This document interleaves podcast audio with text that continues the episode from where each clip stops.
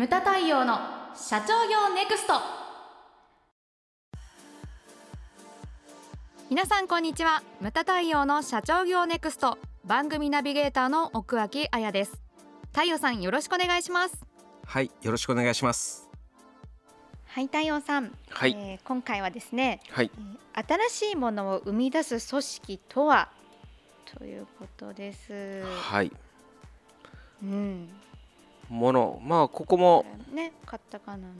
はいカタカナのものですね、はい。あのだからサービスとか目に見えるものから見えないものまでです、だから新事業とか新商品とか新サービスうん。とかですね。をやっぱり生み出せる組織と生み出せない組織とあると思うんですよね、はい。で新しいものっていうのはどうやって生まれてくるかって言ったらやっぱりその組み合わせ組み合わせ。がうん一番ですね。うん、あの今あるものプラスその新しいものを組み合わせて、そしてあた、ね、また別のものをこう作り上げていくっていうような考え方ですね。うんうんまあまあいろんなもの今あるものでねそうやって組み合わせで生まれた商品って結構あると思うんですよね。そうですね。うん、携帯電話なんてその最たるものですよね。ねこれないと生きていけないぐらいにいいろんなものがですよね。極端な話財布よりも重要になってるんですよね。この間なくされましたね。そうそうそう。よ 酔っ払ってちょっと。酔っ払って。ちょっと紛失をしましたけど。翌日何もできないんです本当は。ねそうですよね。そう。うん。財布があっても別にか変わらないけれども携帯がないと何もできないんですよね。はい。そうすごい困りました。金曜日の夜に紛失しまして土曜日の夕方まで何もできなかったんですよ。すぐ帰ってきたんですか？ん。見つかったんですか？あ電話したんですよ。自分の携帯に、はい。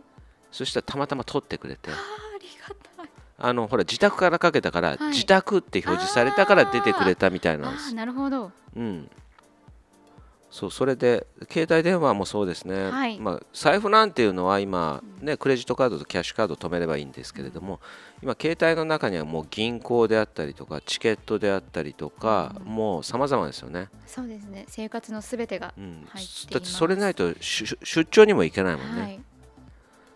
そうなんですよ、まあ、こういったその組み合わせだはいこれからだから AI とかそういったものが、そうですね。はい、うん組み合わせとして出てくるのかなと。はいいうふうに思っておりますけれども、まあ、AI と住宅とかね住宅ね。そうですね。そういったものです。あとはだから家電同士のつながりとかいうのもあると思いますうし、んうん。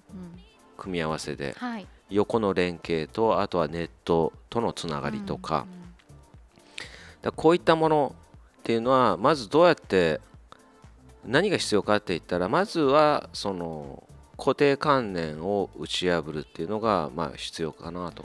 そうですね。まあ誰にでもあるじゃないですか、その年齢分の固定観念っていうのが、それをだから打ち壊さないと新しいものっていうのは出てこないのかなというふうに思いますね。うん、あと、まあ、やることとしたら、そのまあ、新しいものを生み出すためにはこう古いものをまあ仕分けすることも中には必要なのかはないというのもあります。でまあまあここから本題にちょっと入っていくんですけれども新しいものを生み出す組織と何が必要かって言ったら例えばその、まあ、いよいよ出てこなかったらどういうことをしなきゃいけないのかっ。ていうことですね。うんうんうんこれ3つあるんですよ。はい。で1つはその社内に小集団をいくつも作ると。うんうんうんこれだから小さい組織だとその30人規模のこの間の実学のものでもちょっと質問されたんですけれども、はい。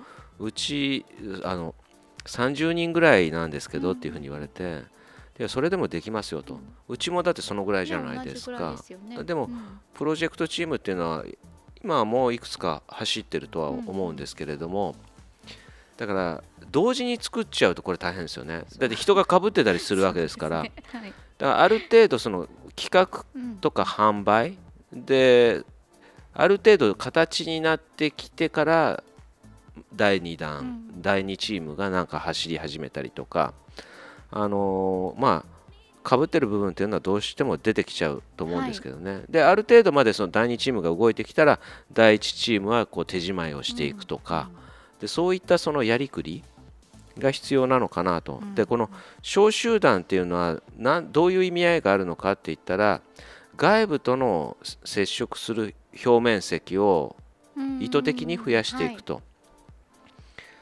だからあれですよね。外部と触れるっていうのはお客様であったりとかいろんなものですね、そうですね、うん、私プロジェクトチーム結構好きです。好き？結構好きです。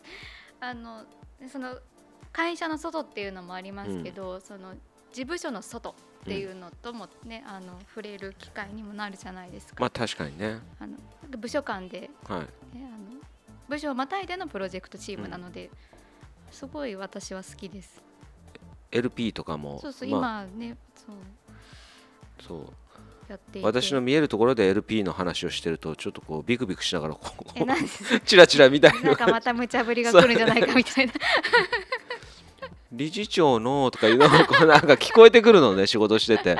一瞬ええ呼ばれたと思って顔上げるとまあねえっちゃんのところにいて話をしてたりとか振り返って谷君と話をしてたりとかするんで。そうそう。結構面白いです、う、うん。ん個人的に。はい、まあそうおっしゃっていただけるとはい、よかったなと。であと2番目は何かって言ったら、外部からの異物を社内に入れるとうんうん化学反応を起こさせるんですね。例えばうちはほらだからウェブデザイナーとかそういったものをね今入れようと思ってるんですけれどもそ,、れもまた一つだと思うんですよね。であとね M&A お客様が M&A した会社の社長になってで発表会とか呼ばれてその会社が変わっていく様を見ると、やっぱりその、ね、頭の人とかあの幹部の人とかが変わると会社ってこれだけ変わるんだっていうのを実際こう見てるとやはりこれはすごいなっていうふうに思いますうん。ねその違う DNA とかを、これ一個ちょっと懸念点としてやっぱはい。異物だけにあの化学反応じゃなくて拒否反応。アレルギーがですね。そう出るっていう場合もあるじゃないですか。あります。そういう時ってなんかどうしたらいいんですか？多分最初はみんなそうなんじゃないかなみんなそうだと思う。気がしますけど、うんう。んうん。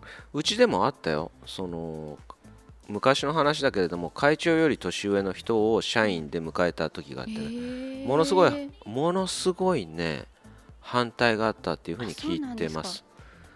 で多分その印刷に今社長やってる熊谷さんなんかもそうなんじゃないのかな。銀行から来たりとかね。ね。で私はその時いなかったけれどもだからなんていうか高橋さん最初にいた方は高橋さん。高橋おじいちゃんってみんなから呼ばれてましたけど 私が入った時にはもうね。で入った時誰もが反対したらしいんだけれども、はい。すごかったのがそのね住宅関係のセミナーをその方がずやってたらしいんだけれどもあのね手紙一人一人手手書きで手紙書いたって言ってましたね。あ。一人こうパソコンがなかった時代なんですよ、だから90年代、あなるほど、うん、ご案内を。ご案内とかを追発とかの親しいお客様に。親しいお客様だけじゃないですね。でそうしたらその高橋さんはどちらにいらっしゃいますか？って言ってうん。来るお客様来るお客様がそう言って来られたりとかね。うん。でそういうのを見ててその社内の人たちが反省をしたというようなことがまああったと。であと熊谷さんなんかもそうだと思うんですよね。銀行から来てでも彼のすごかったのはやっぱりその金融の知識であったりとか、そういったものは誰にも負けないっていうのがあった、だから自分で自分の席を作れたんですよね、うちっていうのはほら職人気質だから、ね。はい。だ他のねそこれはうちの話なんだけれども、そういうこともなきにしもあらずだけどね、うんアレルギーっていうのは。ね。例えばほらメーカーとかであるのが工場長を大手のねから来てはい。で一人浮いちゃうみたいな、うん優秀すぎて浮いちゃうみたいな。ねそういうのは聞く話ですね。だからアレルギー反応が出る場合もあります。そういう時はやっぱ社長さんがこう何かこうしてあげられることみたいなあるんですか？うんまあ根回しをしたりとかでもそういった場合はでも結構大変なね。あのお互いうん。縁がなかったねっていてうこともあるあるまあ、いいことばかりではないです。結構なんかその異物の見極めも大事になってきますね。大事大事です。うん。うん、はい。はい。次三つ目ですね。3つ目ですね、はい。幹部を異業種の人たちが集まる勉強会に行かせると。カルチャーショックを受けさせることですね。でこれをお聞きの方はだ最近ね実学の門でも私の幹部と一緒に来る方非常にこの間も多かったですね。はい。はい。でそういう人はすごいいいと思うんですけれども、うんうんうん。ほら自分は来るけれども幹部は派遣されない方、うん会社ももちろんいるより多くいるじゃないですか、そうですね。そういった会社っていうのはやっぱりその幹部はその自社内しか知らないんですよね。うん。他の会社の幹部と会ったことがないわけですよ、はい。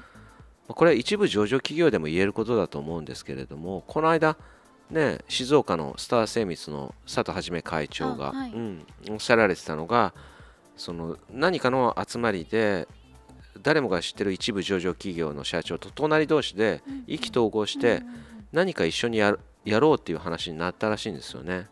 でじゃあって言ってお互いの幹部をこう集めてでディスカッションをさせたらしいんですよ。そしたらいや向こうの幹部が優秀すぎてと。うちの幹部はそれに返答すらできなかったって言ってショックを受けたそうなんですよ。はい。で先生おっしゃられてたのがまあはじめ会長おっしゃられてたのが所詮うちは静岡の片田舎の一企業だったって言ってがっくりきたみたいなことをおっしゃられてたんですね。だからその幹部ある程度まで行くまあねスター精密だって一部上場企業ですけれどもね、うん。でもそのある程度まで行ってそれよりもやっぱり成長するためには幹部の成長っていうのもこれは必要だなと、だって社長一人で全部やってるわけじゃないですからね、末端の社員と役員をつなぐ重要なピンの役割を、まあ、幹部は担ってるわけですから、そういった人たちに外に行かせるっていうのは非常にそうですね。ししかもうん異業種のね異業種ですね。異業種。うん。同業種だったらもう愚痴しか出てこないわけなんですよ。あんたんとこどう、ねみたいな。そうそう。あんたんとこどうみたいなね。でいやーなんか全部値段上がってるよねみたいな話にしかならないんですよね。だそういったものを受けさせるっていうのがこの3つ目ですね、まあ、大きく言ってそうですね。この3つだというふうに思います、うん。あとはまあ何ですかね。さっきも組み合わせっていうふうに言いましたけれどもその社長自身もねいろんなものをなんか自分の中の蓄積を増やしたりとか、うんうん。そういった努力も必要なのかなと。だってリーダーっていうのはリードする人ですんでねだから社員にやれって言っても自分がやってなかったら社員は動かないというふうに思うんですよ。まあそうですよね。うん。だからそういったものをやっていただけたらなというふうに思いますね、ムタ対応の社長業ネクストは全国の中小企業の経営実務をセミナー書籍映像や音声教材コンサルティングで支援する日本経営合理化協会がお送りしました今回の内容はいかがでしたでしょうか？番組で取り上げてほしいテーマや質問などどんなことでも番組ホームページで受け付けております。どしどしお寄せください。それではまた次回お会いしましょう。